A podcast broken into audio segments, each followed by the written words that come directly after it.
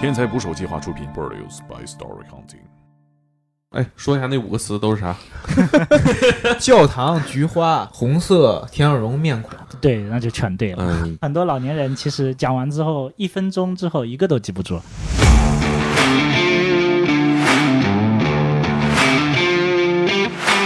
然后我发现罗老师选题特别丰富。猫狗会得老年痴呆吗？哦，会得老年痴呆这。个遗传基因的影响是六成以上是遗传，听力下降会导致老年痴呆。中国的话，它现在是患病最高的国家之一啊。有没有什么安乐死的方法得老年痴呆？太不体面了。这几十年来，各个国家的这个都往里投了不老少钱，但是现在突破还是零。是的，就都是失败了，三高、睡眠和基因，我差不多办住院得。因为痴呆造成的死亡占老年人已经排到第五比如说你已经和一千个老人打交道去做实验，通过意念去让一只机械手臂端起一个杯子哦啊，你们能干这个啊？这个项目持续多少年？快十二三年了啊！牙齿越好的老年人，他得老年痴呆的发生率是越低的。还有这种想轻生的这种意图？他到了后期就没有这个能力轻生了，会把别人电瓶车的雨衣给偷回家，啊或者是雨伞偷回家。从认识我爷爷开始，他就处在这个病症里头。我似乎不认识一个没得病的他。几乎就没有剪映，我应该就不会来做 这个视频。手、眼、脑动起来的一些活动，有利于这个预防痴呆。王者荣耀踢毽子你得吸血管不好。那像俄罗斯痴呆患病率就很低，它哦的原因是它人均寿命特别低。请点击订阅我的播客，拜托了。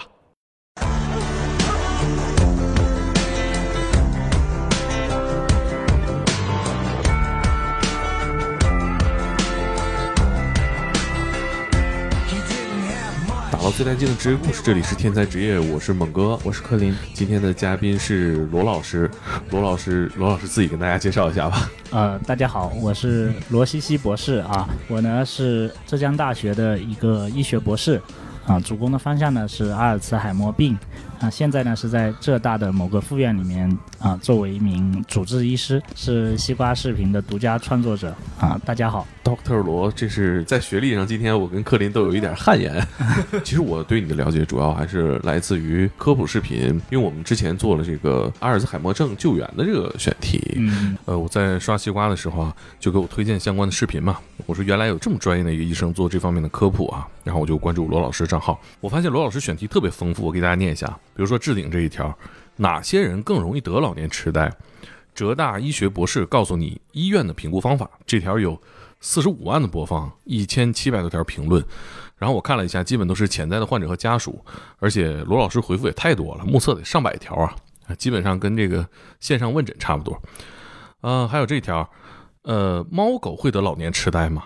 哦，这个问题真的是，呃，猫狗会得老年痴呆吗？哦，会得老年痴呆哦啊，它如果年纪大了就会得老年痴呆呃，其实跟人类是一样的啊，一样的。但是过去在野生状态下，它一般在中年的时候就去世了。啊，现在家养啊哦，它实际上猫的话，八到十岁，百分之二十左右可能会得老年痴呆。哎，那它的这个症状是什么样的 其实跟人有点相似，一个是精神的一些改变，啊可？能就性格原来不是这样的，但是变得比较暴躁了、嗯啊，突然开始护食了，夜里会乱叫，大小便不能按照规定地方去上了，就这样。哦，嗯啊，您之前听过我们那期节目吗？就是讲这个嗯，听了一部分在车上啊，啊，我有讲错的地方吗？我们有没有什么说的不准确的地方？不准确，总体都还挺好的。哦，吓我一跳，总体都还不太准确。我 有一个可能第一小章节说老年痴呆不是傻，是只是啊记忆力丧失，好像是这个意思吧。事实上呢，确实是有一些客观的这个认知功能改变的。所以我说半对的原因呢，是说他傻，这个也是不合适的啊，也是过头的。那位大爷他可能也是从他的角度去说了这个事情，四十 四十岁被叫大爷，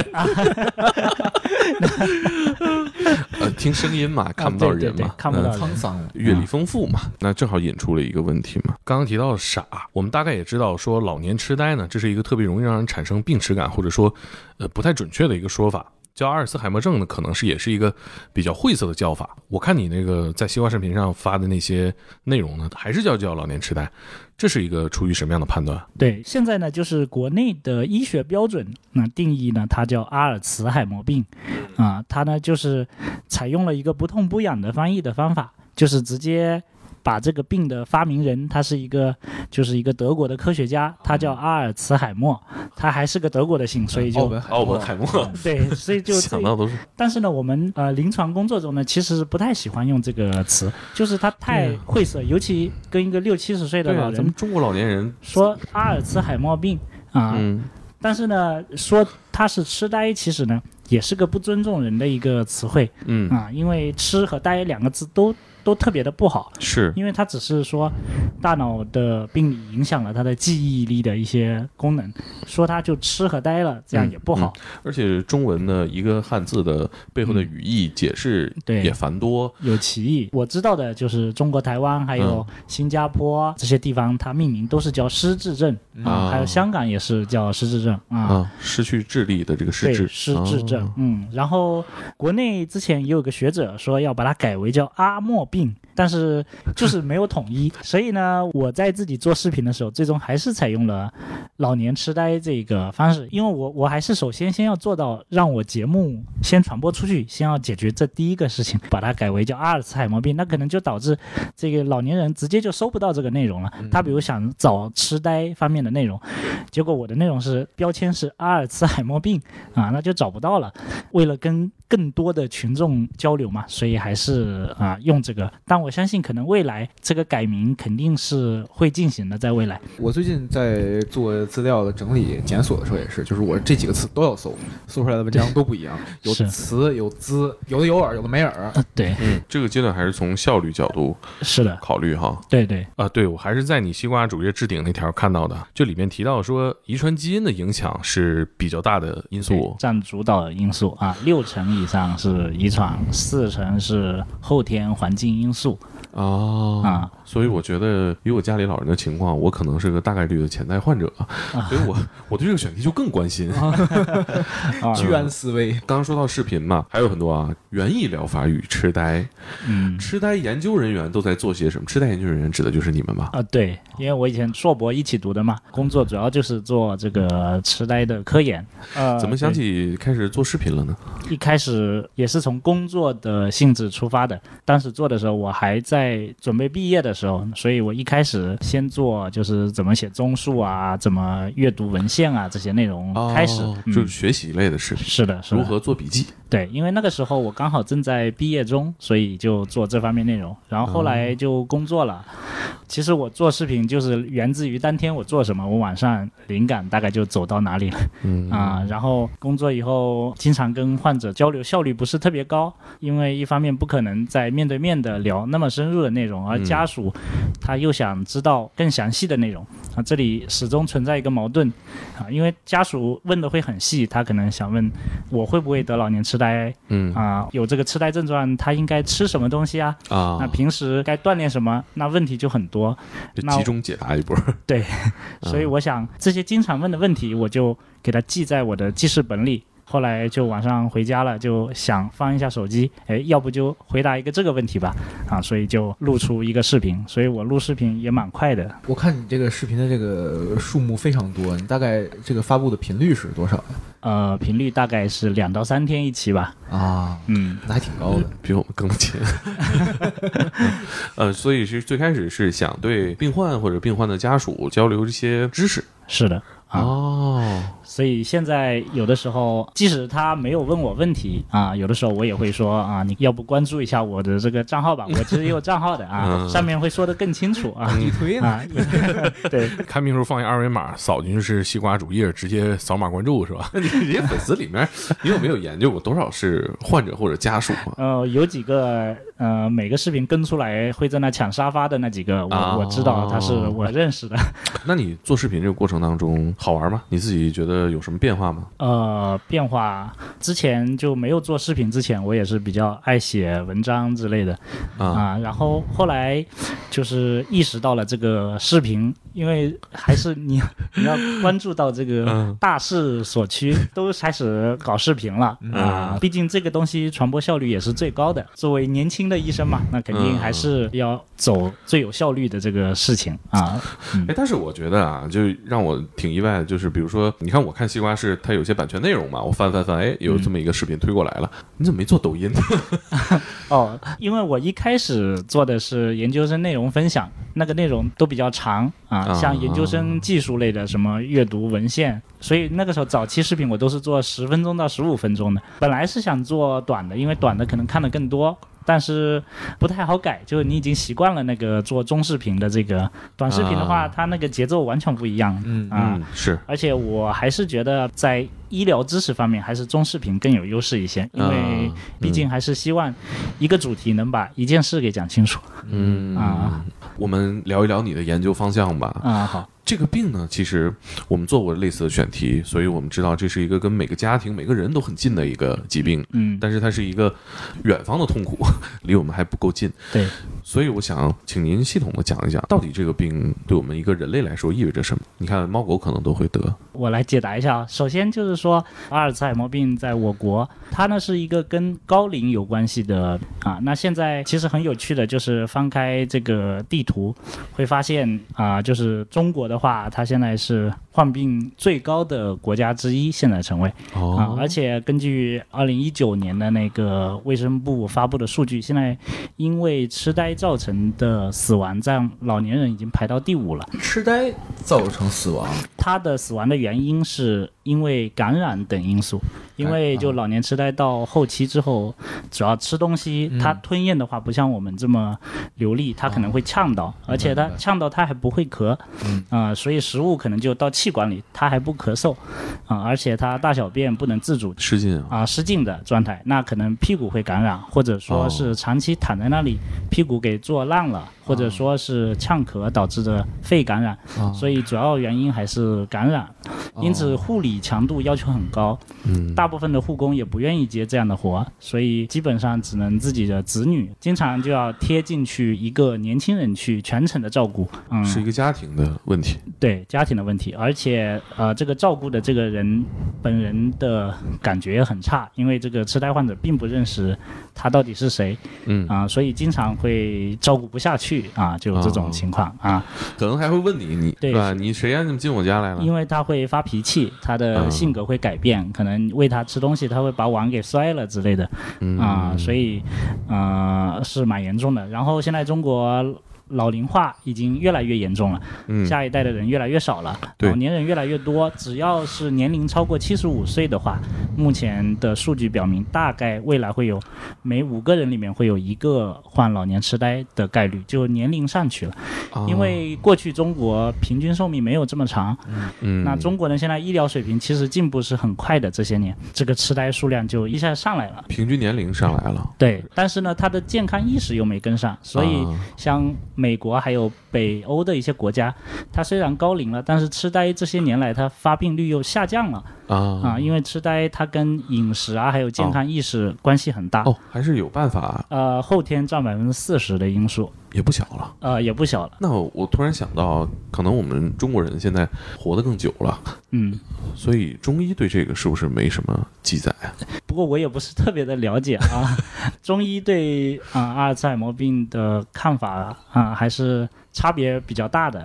他啊认为是肾亏方面造成的一些，对，突然想到，因为以前的中医，的大概平均年龄就六六十来岁，是，的，是的，他可能还没遇到这个六十岁。前应该是建国后的事儿了。对，是啊，所以就是你年龄更低，你看五十多岁是不干活了，可能就他那个年代可能遇到的痴呆，所以可能不是现在我们意义上嗯遇到的，嗯可能是由其他原因造成的。脑部病变啊。对对，嗯，哎，但是前两年有一本畅销书，我不知道您看没看过，叫那个《百岁人生》。有听说过，啊 但这是他就讲长寿秘诀的嘛？嗯呃，倒不是说长寿秘诀吧，他他就是说，啊大概按照这个人类的发展趋势，就比如说二十年前的人类，他们小时候人的平均年龄可能就五十岁左右，但他们长到五十岁的时候，发现这个人类的平均年龄已经到七十岁了，所以他们就会说，现在这一代人等他们活到他们认为的这个预期年龄的时候，其实大概人类的平均寿命已经达到一百岁左右。嗯那那那如果就按照他这个书里讲的这个趋势啊，我不确定对不对啊。啊，那就像您说，这个七十岁以上有五分之一的概率会发病，八十岁以上可能又翻一倍。那到一百岁，是不是几乎我们每个人都很难逃脱这个命运了？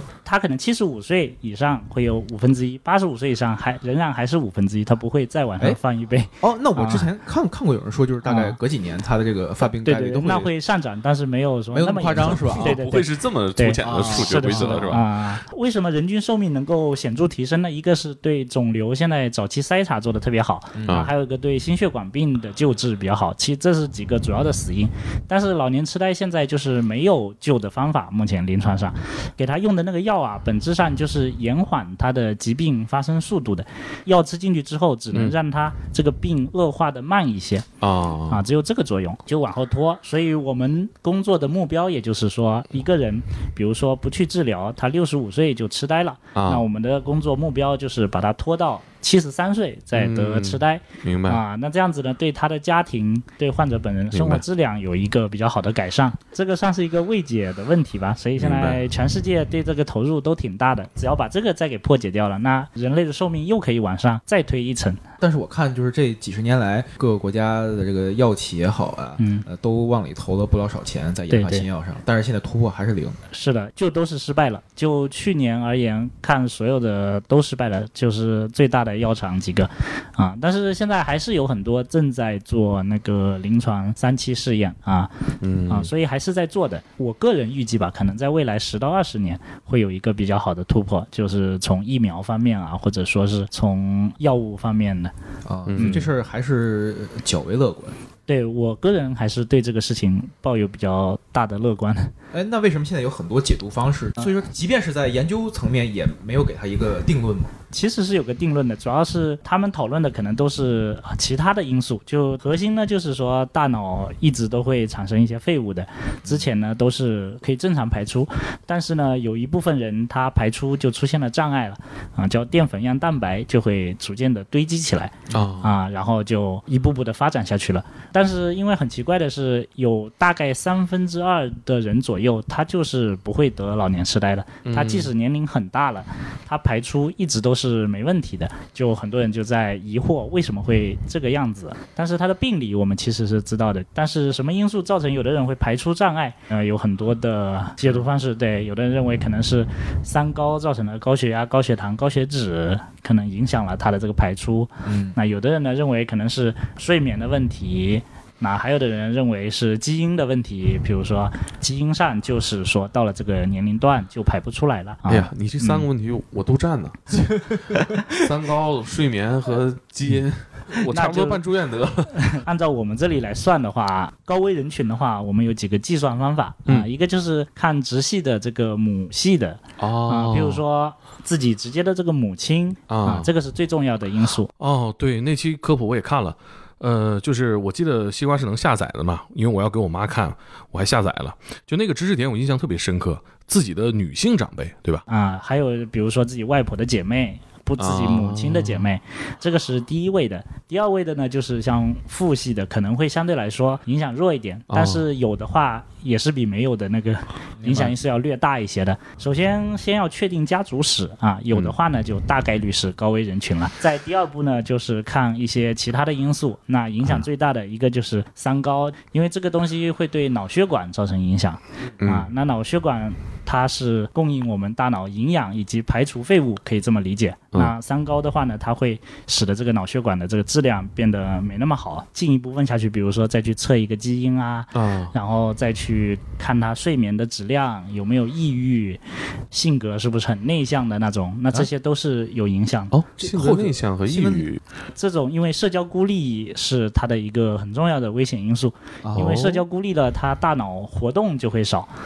活动就会少，哦活动少的话是他的一个风险因素哦，啊、得痴呆的老年人，很多的人群都是在刚一退休的那个间歇的那两三年，会病情突然恶化。很大一部分原因就是因为从工作状态到退休状态，啊、一下子就不讲话了，平时啊、啊，那实际上大脑呃日常接受的这些信息，对他来说就是相当于激活的一个状态。嗯，啊，那如果突然就不动了，他就是可以理解为瘀滞住了。对，我看你评论底下很多粉丝也在分享自己父母的情况嘛，就很类似啊。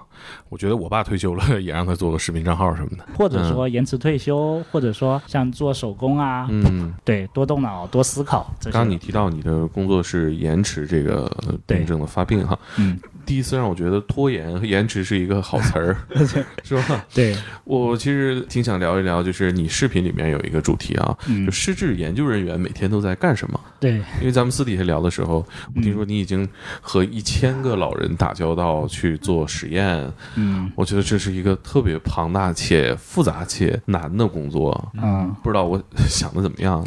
这一千多人。不是我自己一个人接手过来的，是我一个团队啊、一起接手过来啊、而且我主要是在读研的那一年开始，大概二零一二一三年开始就建立这个数据库了。哦，啊，因为我读研的地方跟我现在工作的地方，嗯、是在同一家单位，我相当于从二零一二年入学以来，就到现在就一直没挪过窝，所以就会建立这个数据库。我们也有自己研究的一些需要，因为啊医院里面都有一些科研的任务。这个过程当中嗯你，是怎么完成的？这大概是一个什么样的工作？我们的核心目标呢，就是去比较差异，就是说去更早的诊断一个人是不是老年痴呆啊。嗯那这个就要找到他跟正常人之间的差异点。这一千多个人里面，大概有一半是非常早期的老年痴呆的患者，所以我们哦会找那些仅仅是有家族史啊，或者说自己觉得自己记忆力不太好的这些人啊，要比较微弱的，不要那种一看就很明显的。嗯啊，然后同时呢，去招募一些完全正常的老年人啊，作为他的对照组。然后我们呢，就通过做一些智力测试啊，还有那个抽血，然后看血液里面的一些指标，然后核心是做磁共振，把大脑里的信息都给获取下来，比如脑血流信号啊，还有大脑的形状啊有没有萎缩，跟健康的人对比。那我们的目标呢，就是未来能够很早的去识别一个老年人，因为是这样，啊、我们目标就是拖嘛。这个拖的话呢，就是说他如果基础越好的话，他拖的时间就会越长。就好像下山的话，你从一百米开始下山，还是五十米开始下山？嗯，那我们希望呢，就是九十八米的时候给他踩一个刹车。啊，我们就是去找到这个差异点，那这样在非常轻微的患者中告诉他，你大概率会有老年痴呆，那现在就要开始采取措施啦。那这个工作也挺难的嘛，对是不是有很多人他不愿意接受这件事儿？是的，啊而且他们像你刚刚提到的，脾气一般都不太好，是的，怎么完成呢？我一开始其实还是比较难适应这个角色的，毕竟大家都大学刚毕业那个时候，嗯给我分配过来的这个任务嘛，是专门做老年病的。我们这个领域里面还是有很多很酷炫的内容，就神经认知科学里面，在你们的这个圈子里面，觉得酷炫大概是什么样的？譬如说，它可以通过意念啊，去让一只机械手臂端起一个杯子、哦啊，这个事情一看就很酷吧？这个太酷了，这个充满了科幻感。还可以啊，譬如说让猩猩把它的意念给读出来，或者说把一些植物人的脑电波给它翻译出来你们能干这个啊？啊。这个当然是其他的组的，我 我具体的信息不了解，但是他们的成果做出来就是这些内容。哦嗯，但是我的这个内容呢，就相对来说比较枯燥一些。啊、对啊，你接到这个任务的时候，有没有很沮丧？一开始是感觉会有点难，但没想到这么难。我们这个是做人的第一方面啊，所以呢要跟人接触。嗯老年人跟他交流过程中，发现他们还有其他的一些问题，譬如说一个是方言听不懂，耳朵可能听力会有下降，嗯而且一般这些有老年痴呆早期症状的老年人，可能性格还会比较暴躁。我们会问他很多问题啊，嗯他呢很多都不会回答啊比。什么样问题会比较容易记我们？会问他几个词语，比如说我说你记住这十个词语，他说我一个都记不住。啊，我说我再读一遍啊，嗯您再好好记一下。他就说求求你不要再读了，我都烦死了，我一个都记不住，就会出现这种对话 抵触情绪很大。抵触情绪。因为说实话，这个就好像小孩子做不出题，你老要逼他去做题，自然就会暴走。嗯，那你做这些沟通的时候，家属会在场吗？啊、家属会在场，但是家属有的时候也比较难劝，是，所以后面要一点点适应。所以我们一方面就是说鼓励，不停的跟哄小孩一样的，就说：“哎呀，您太厉害了 啊，您太厉害了。，”对，太虚伪了。说我再念一遍，看能不能再多几个词。哎，我们正常人大概能记住几个？正常人是全部都能记住。哦哦哦，你那么没底气呢？怎么？要不我们试一下，你能记住这些词吗？我们一般比较多的就是五个词语的方法啊，啊我可以来试一下啊。试一下，我们教堂、菊花、红色、天鹅绒、面孔，就这么五个词语。隔一分钟、三分钟、啊再去问这五个词语，好办法，咱们就接着往下聊。接着往下聊。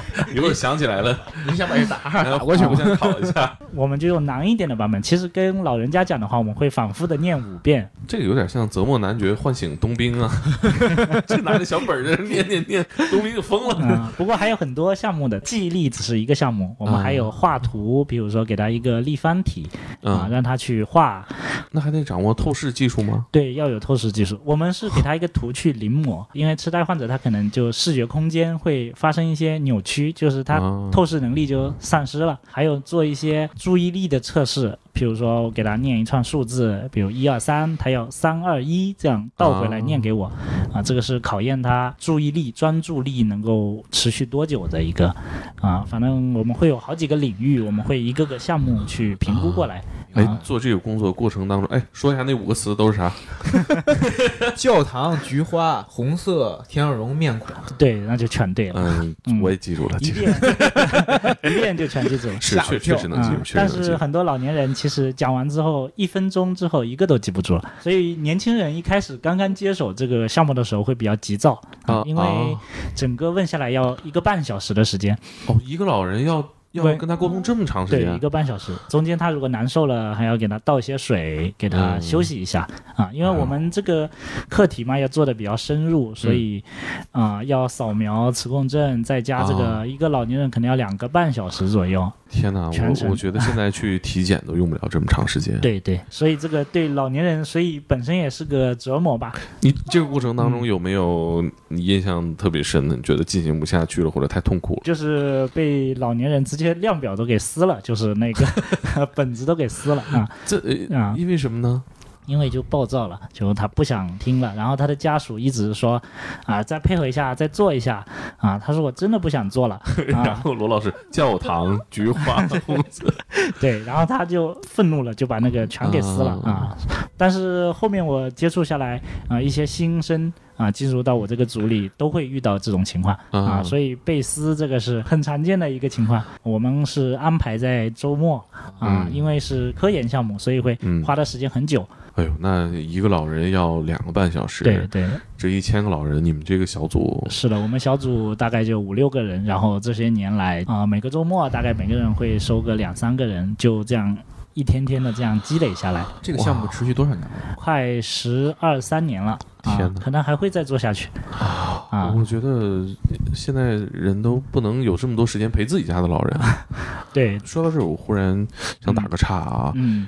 你自己家庭中有呃啊这个痴呆症的患者吗？啊、有的，我的姨父吧，应该是他自己的母亲就是一个痴呆的患者，这跟你就呃，对对。不发生什么关联了。对，其他的没有看过，所以他的话也经常跟我聊这方面的内容。也是啊。你这个 对。视频粉丝。是因为他这个还是比较成家族性的啊，基本上我这边没有，可能就家里亲戚就都没有，是这样。哦有的话就会很多个啊，自己的姑姑啊什么的，就会一下子就有七八个，是这样。嗯，啊。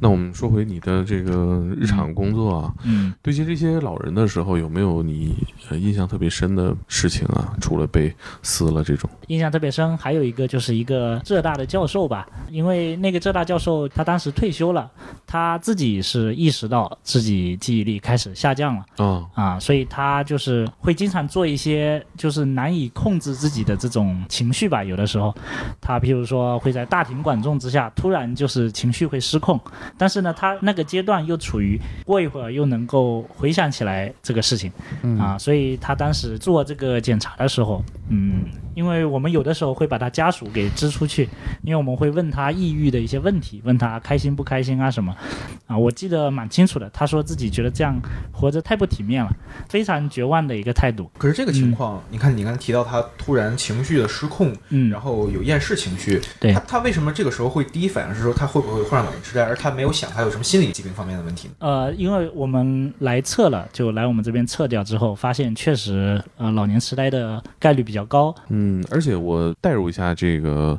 呃，老年人的这个生活，你自己是一个可能生活非常有规律、非常有嗯。自己节奏的人，忽然间什么都忘了，这个抑郁情绪原因也比较明显。对他就是本来记性都很好的一个是。老教授嘛，嗯。然后后来就是经常在一些熟悉地方出现迷路了，找钱老找不对，他啊。觉得对方是不是骗了他，什么一百块钱找回来就这么点钱，后来来检查发现可能是你还能记得他教授的专业吗？他是做一些数学，可能是这个方面的啊那对。自己大脑能力的下降肯定更接受不了。他的那个敏感程度会比普通人要更高一些，所以他会比较早来就诊。因为我们每隔六个月、十二个月都会把他给约回来重新进行谈话啊会我们会复查的，就是一个人啊、每年见到他，他的情况就越来越差啊、啊后面他的家属说他已经开始出现在外面捡垃圾回来，他就是啊情绪变化了，会把别人电瓶车的雨衣给偷回家，啊或者是雨伞偷回家。哎，这个出现这种情况的案例多吗？呃，这个也比较多的，呃，一半左右。当然，他这个就是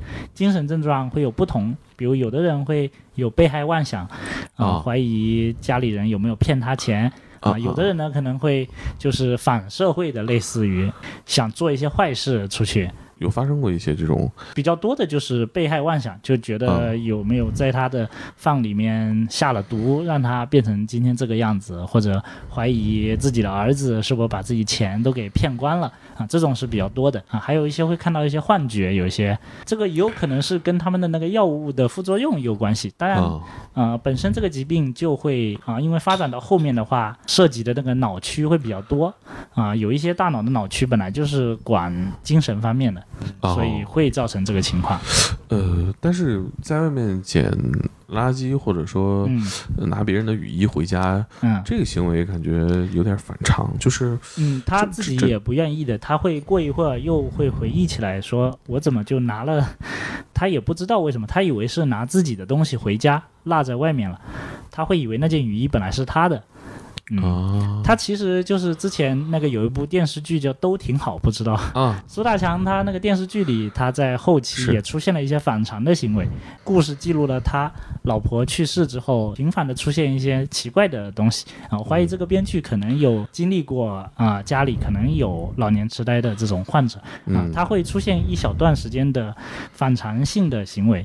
我记得你在视频里也分享过这个电视剧里有几个代表性的片段，所以他那个电视剧里角色呈现出来那些病症还挺真实的。是比较真实啊，就在发病前，他其实就会特别作，当时说这个苏大强啊，嗯那从医生角度来看的话，觉得他这个编剧还写的还挺好的啊，还写的挺真实的啊，啊，但是可能外人看就觉得这老头怎么这个样子啊？可能你们看三集就知道这人是个患者了，是吧？对苏大强这个角色的感受跟我们不太一样。对对对，然后最后那个教授最近见到他，他已经已经进入到痴呆晚期了啊，所以他基本上不能生活自理了，要坐轮椅，然后推着啊，就属于到了中末期，就不能自主吃饭、上厕所。有的时候看到他就会想起来他比较早的时候，第一次大概是二零一三一四年。当时跟我说说，啊、有没有什么安乐死的方法？说那太不体面。他说他看了很多书，说我这个得老年痴呆太难看了，说以后我这样一个半瘫的老人坐在那，还给家里造成困扰。最后我因为到二零二零年看到它了，它果然变成了这个样子啊。当然，我们也用方法把它往后拖了好多年，最终还是这个结果。所以对于这个疾病，我们总体来说还是比较渺小的啊，能做的事也不多啊。那老教授对于他自己预测到的事情发生的接受程度怎么样？他就是 沮丧啊，全程都很沮丧。还有这种想轻生的这种呃意图，吗他到了后期就没有这个能力轻生了。他实际上就是在特别清醒那段时间，刚刚有这个症状的时候，啊，老是寻死觅活。但是到后面的话，这就有点像温水煮青蛙。到后面嗯他已经没有这个能力了。那现在他已经都生活不能自理了。这个老教授今年大概是多大了？啊、今年大概七十二、七十三岁吧。这么年轻，啊，那后面如果要护理好的话，正式确诊后还可以有三到五年的寿命，大概。当然也有护理的非常好，可能十多年都有。后期就是取决于家庭对他的这个护理的程度到什么地步。所以基本到这个情况，就是你们作为这方面的医师也很难去介入治疗了，只能去靠照护来延缓他未来的寿命。对，因为到这个阶段，那个药物基本上就作用的靶细胞已经不多了，就是我们那个药进去就是激活大脑剩下来的一些神经元，让它比如说超负荷的工作一下。啊，也是靶向的药。对，然后老年痴呆它会神经元不停的死亡，然后神经元是不可再生的，嗯啊，所以就会越来越少，啊，到最后你譬如说给他喝红牛，他已经没力气了，他大脑就动不起来，啊，所以就没办法了，啊，所以就我为什么说越早用药可能效果会越好，但是终归还是会有能用的这个细胞不多了的这种情况出现，嗯，嗯。哎，说到这儿，我对这个病的感知又发生一些变化啊。我对我爷爷有概念的时候，啊他已经是一个脑血栓后遗症的老人了，嗯。呃就是他是一个平时就话很少，嗯。然后等我可能长得稍微再大一些的时候，他就会出现大小便失禁，有的时候在小区里面坐着，也就一笑置之了嗯啊。有的时候邻居说：“哎呀，老人尿了。”看看吧，嗯然后我爸就赶紧给他抱回来，他就付之一笑，也不太纠结。但是后来听我爸说，他年轻时候是一个这个，也是一个嗯对自己要求很严格，然后生活当中很犀利的一个人。嗯，他也是一个缓慢接受这样的过程，肯定也是一个这样的路径吧。是的，所以我就觉得这个病，好像我从认识我爷爷开始，他就处在这个病症里头。嗯我似乎不认识一个没得病的他，是不是？其实很多的这样的家属，比如说这样的病患的隔辈人，对他的了解就仅限于这个处于生命状态的嗯。呃，现在我感觉总体群众对这个疾病啊认知还是比较浅的，嗯、甚至做健康对照的一些老年人的家属，他们会把你得痴呆了当玩笑啊，嗯说，哎呀，你怎么又记不得啦？你是不是得痴呆了？就他们印象中觉得痴呆跟癌症这些那是不能比的，嗯觉得癌症这东西大家现在一谈到都非常的害怕，但是痴呆还是比较戏谑的一个说法，嗯这不能叫认知很浅，嗯，就误解很深。对，误解比较深。大部分人心目中觉得痴呆就是说他就不讲话了，就乖乖的坐在那里一声不吭啊，觉得可能这是痴呆的情况。但他们不知道的是，痴呆患者实际上得了之后会性格改变，大小便失禁啊，吃不进去饭啊，这实际上是非常闹腾的一个情况啊哎，。那像他们有人说老年痴呆之后，他会像变得像小孩一样，是的这，只是是行为上像小孩儿，不是说他真的有形退行的那种行为。因为他记忆是逆过来，譬如说那个教授，嗯他可能教书的，他这个数学方面的功底是第一方面先先丢掉的啊、哦，然后再逆着回去，所以一般到了中晚期痴呆的话，他的记忆就基本退回到自己啊十七八岁哦的这个阶段，很多痴呆患者到了最晚期的话，啊、就会啊、把自己的女儿当成是妈妈在照顾的时候嗯啊、嗯就会到这个阶段，还有把自己的儿子当成自己的兄弟嗯嗯。啊、会叫自己儿子叫兄弟的名字，就是啊啊，人在这个社会上生长，他是啊、会遵守一定的规矩，但是呢，嗯。他痴呆之后，可能很多的。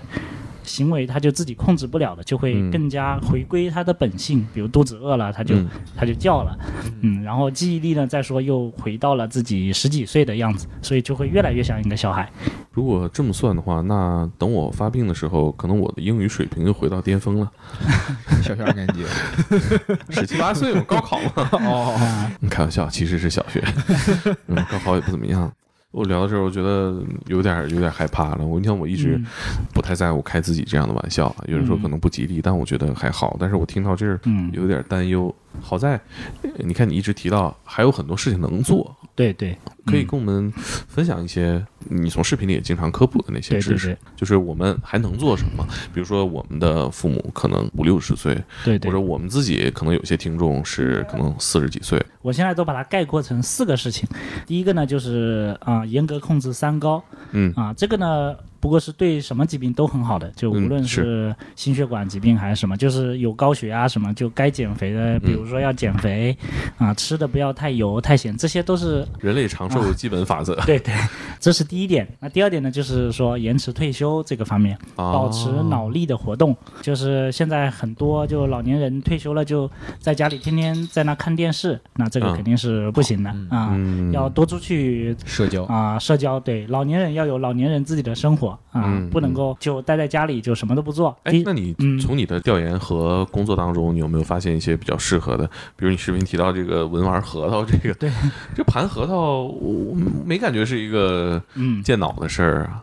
还是说是手动就成？它是要手眼脑。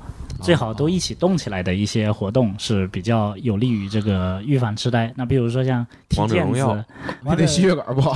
对，王者荣耀呢，其实呃也是符合的啊，就是挠眼手，但是呢屁股没有动起来，所以最好是综合的。运动啊，嗯这样子的它就是说效率比较高。比如说像踢毽子，像打哦乒乓球啊，当然如果进行不了这么对抗性这么强的，那可以就在家里可能练一些瑜伽什么的，也都是有好处的，或者练太极拳，练太极拳他脑子中也要回忆说这个动作该打到哪了，下一步到哪了，身体呢也要保持一个姿势在哪里，嗯，要啊控制。哎，我发现这个虽然可能项目不一样，但是这个手眼脑协调，它和这个家长给小孩开发智力是选择的对，差不多。一样的。是的，我们对小孩子可能要求比较高嘛，希望他开发智力，但很多老年人也没有人去在乎老年人到底说他退休之后，他这智力会不会下降啊？啊，然后加上自己也不注意的话，比较糟糕的就是一直看电视，睡觉睡得很晚，然后吃的比较啊、随意啊，就随便吃，然后很胖。这个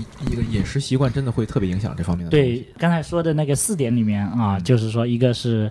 啊、严控三高，然后延迟退休，然后还有个就是饮食方面，就是说贴近地中海方式，现在叫做啊，啊，叫地中海饮食 啊，减减肥这个对 类似的。也类似的。嗯然后第四点就是坚持每日的一个锻炼量啊。嗯。地中海饮食其实也就是说吃的更健康一点。啊，红肉、红肉这些少吃一点，嗯。就是猪肉啊这些、猪油这些啊，所以就做到这四个方面，大概可以预防百分之四十左右的痴呆风险。那这个能做到的这个效果还挺大的。啊。对，所以这就是我之前说欧美啊。方向为什么最近痴呆的患病数反而下降了，嗯。所以中国现在就刚好处于平均寿命上去了。嗯但是呢，健康意识又没上去啊，嗯所以呢，就造成了痴呆反而最多。那像俄罗斯的话，其实痴呆患病率就很低。那它的哦原因是因为它人均寿命特别低，啊我记得好像只有六十多岁是对吧？它人均寿命特别低，是还有像印度人均寿命很低，所以这两个国家痴呆患病率极低。俄罗斯要解决的是过度饮酒问题，对饮酒还有嗯他们生活习惯非常的不好啊。高糖、高热量。印度人是解决不了。说到科普这个，我感觉好像你自己个人对科普的路走的要比整体的科普的进度要快啊。其实我也是深受感触吧。我因为二零一七年当时去了一趟新加坡，当时做交换学习嘛，哦。我去的就是他们国家的那个老年痴呆的一个防护所，嗯。啊，就能明显感觉到他们那个科普质量之高，会有动画呀，专门有一个团队在那里做社会科普。啊哦，它不像是我这样子 单枪匹马一个人在那做。此外，它还有很多的养护所已经建立起来，就是专门给那些记忆力不好的老年人。就好像现在有幼儿园班，那他那里呢专门接收老年痴呆的患者啊，嗯有专门的人去照顾。那我觉得这个啊、肯定是我们国家未来的趋势啊，因为毕竟人口老龄化这么大了啊，我们也总有一天会走到那个地方。回来看了一下国内这方面几乎都没有就是这方面的信息。那我想，我既然自己是做这方面的，那可以就提前先做起来。做视频这个过程当中，跟你原本的这个工作有什么冲突吗？唯一冲突的就是时间吧，可能。嗯那现在我感觉你做这个其实工作量也不小，呃，是这样，就是一个呢，就是啊、呃他的这个想法是从哪里来？想法的话，就是我前面说，就是工作中如果遇到了患者，嗯如果问什么问题的话，我会嗯留心的去记一下。嗯啊，所以这个呢，就解决了很大一部分创作人的一个，其实很多人就不知道自己要做什么，所以这个是花的最多的时间。嗯然后嗯，另一个就是剪辑软件，还是对我来说还是挺有用的，就你是用什么剪？就剪剪映剪映？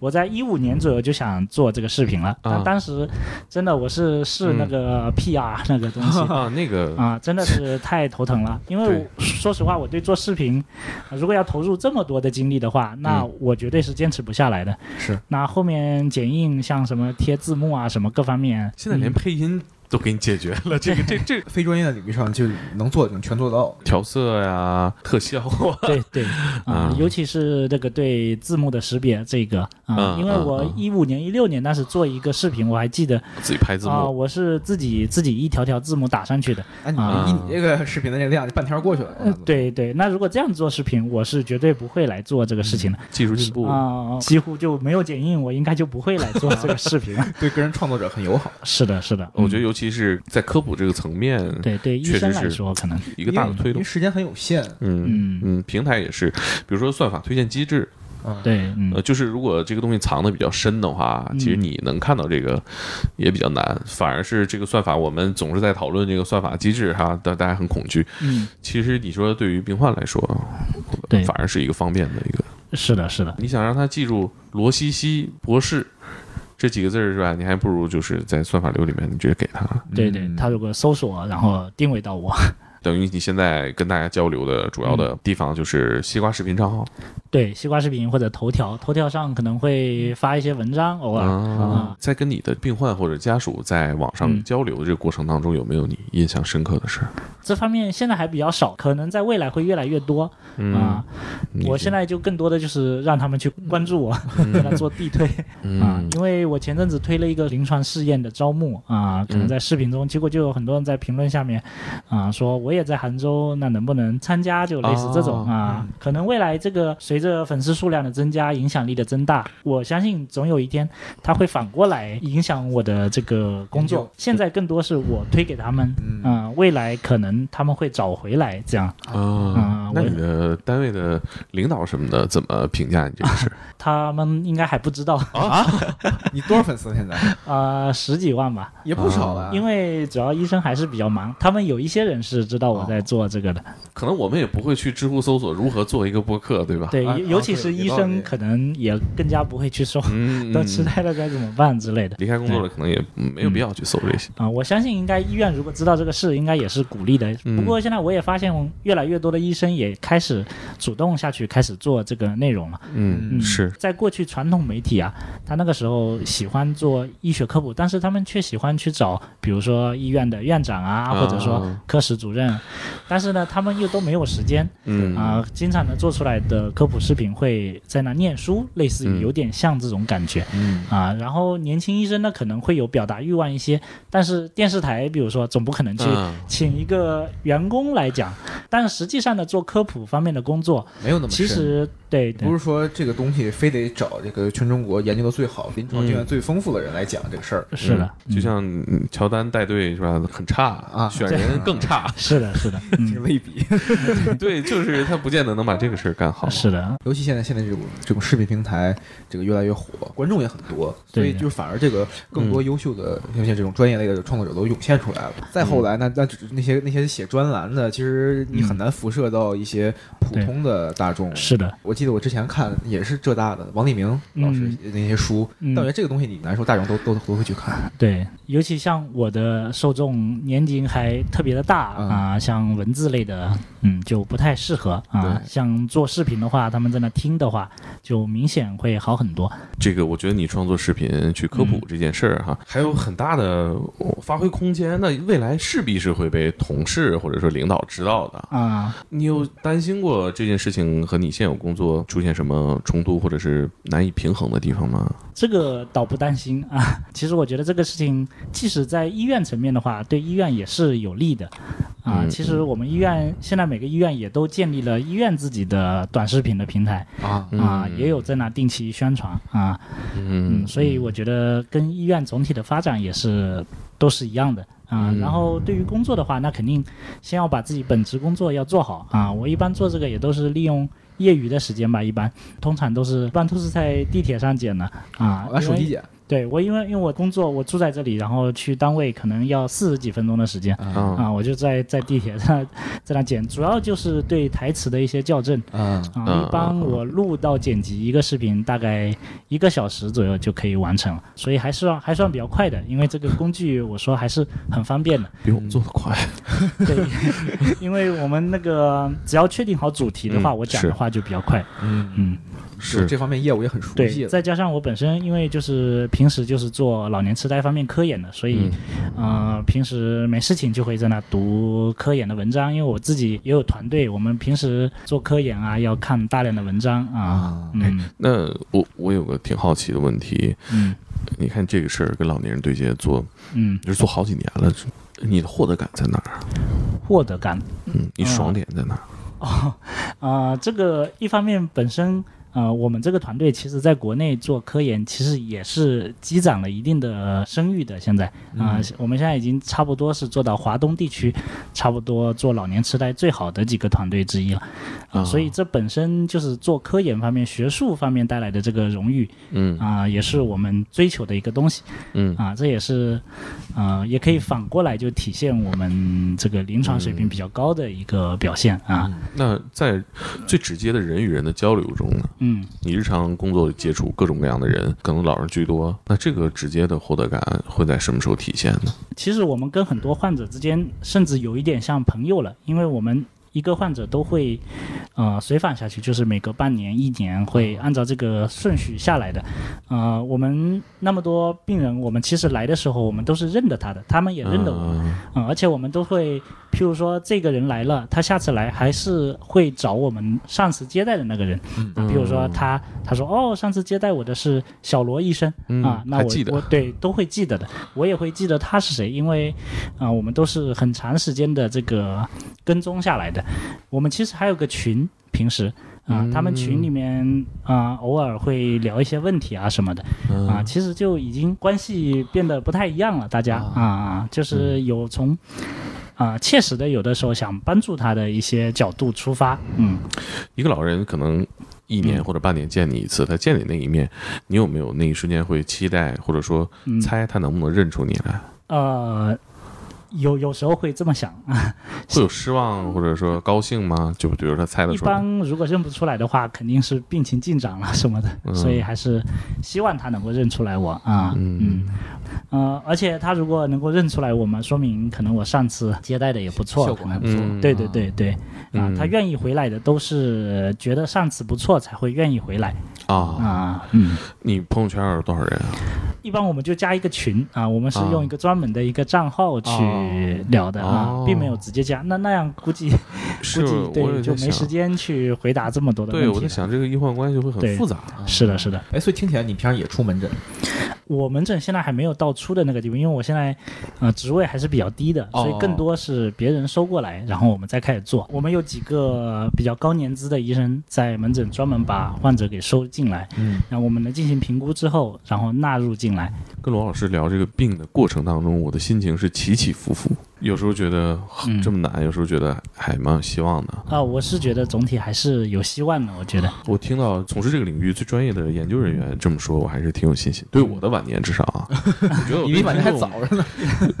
对听众听到这一期，我觉得也挺好的，是吧？你可以嗯给家人或者给自己补充这个知识嘛。是的，是的。从多大可以开始延缓这个病症的发嗯，病？差不多四十岁左右就可以开始做这些事情了。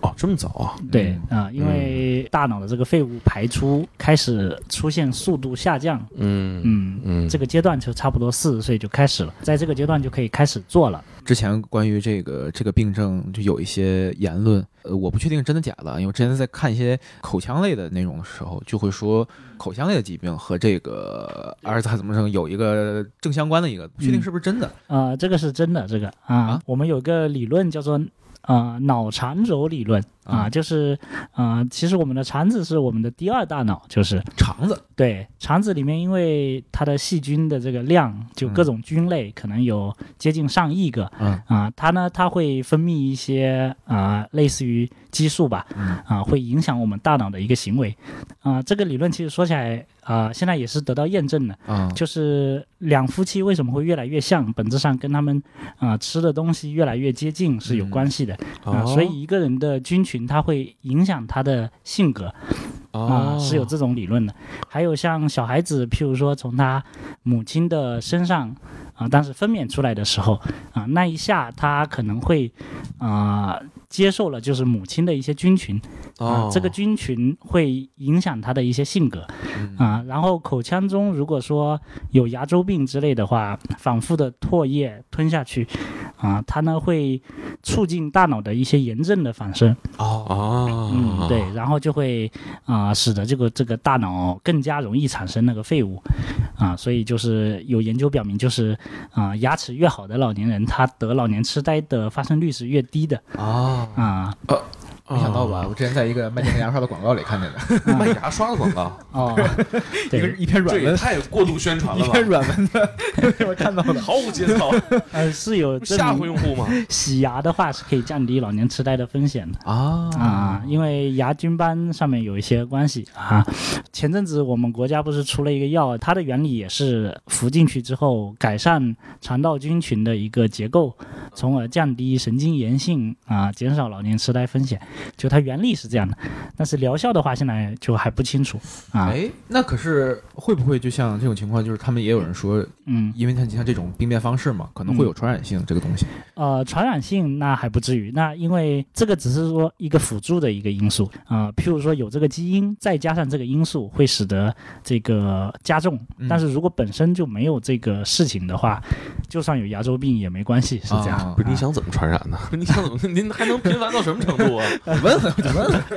哎，嗯，口腔还有这个影响。不过我我感觉有点矛盾。我经常洗牙对它有好处的话，但是洗牙导致了我牙龈的松动。但是因为啊、那个洗下来那个东西实际上是牙菌斑嘛，而且洗了之后它牙龈会恢复一部分回来。哦哦嗯哦哦，嗯，我倒是经常洗啊，在这一点上还做到了前面。啊、嗯，你还有没有什么要补充的？比如说啊、像一些不经意的、比较容易被忽视的，那一个，比如说像，啊、听力下降会导致老年痴呆，这个就是劝老年痴呆患者去配助听器这个事情啊，这个也是一个很重要的点。老年人大概有三分之一到四分之一都是存在听力下降的，然后听力下降之后，他是他造成不愿意沟通的很大一部分原因。嗯因为他听不太清楚，这样子呢就更加不愿意出去跟人做社交了。国内的老年人呢，他不太喜欢带这个助听器，一方面是价格也比较贵，另一方面呢戴着也不舒服。然后，还有一部分老年人呢觉得说，嗯、我戴这个要干什么？听那么清楚干啥呢？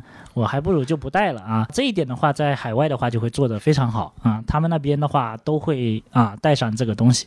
我都是去劝啊，劝老年人能够把这方面的事情给做好。是啊。然后还有一点呢，就是失眠方面的问题，就啊老年人有很多失眠方面的啊，尤其嗯像那个呼吸阻塞综合症这个方面哎呀，啊我们也做过这个选题，哦，就是我自己也是资深病患。哦你，又中啊我这这我我是我通过自身主观筛选出来这些选题。啊！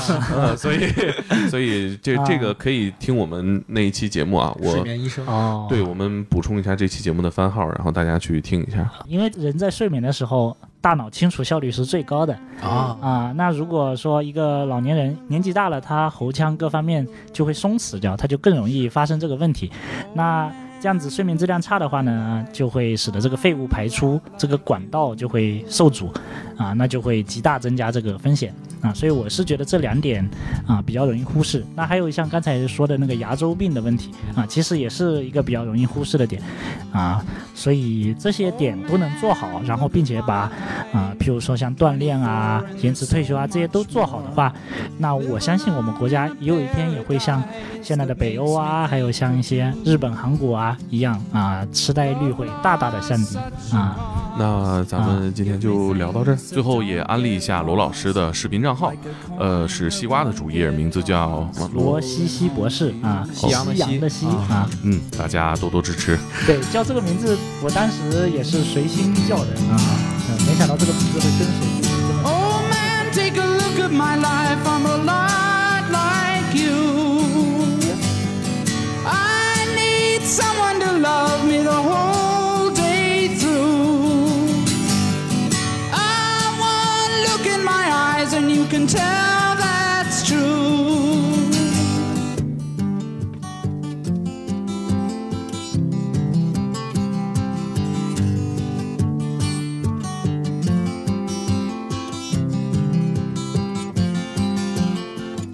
Lullabies look in your eyes, run around the same old town. Doesn't mean that much to me, to mean that much to you. I've been first and last. Look at how the time goes past, but I'm all alone at.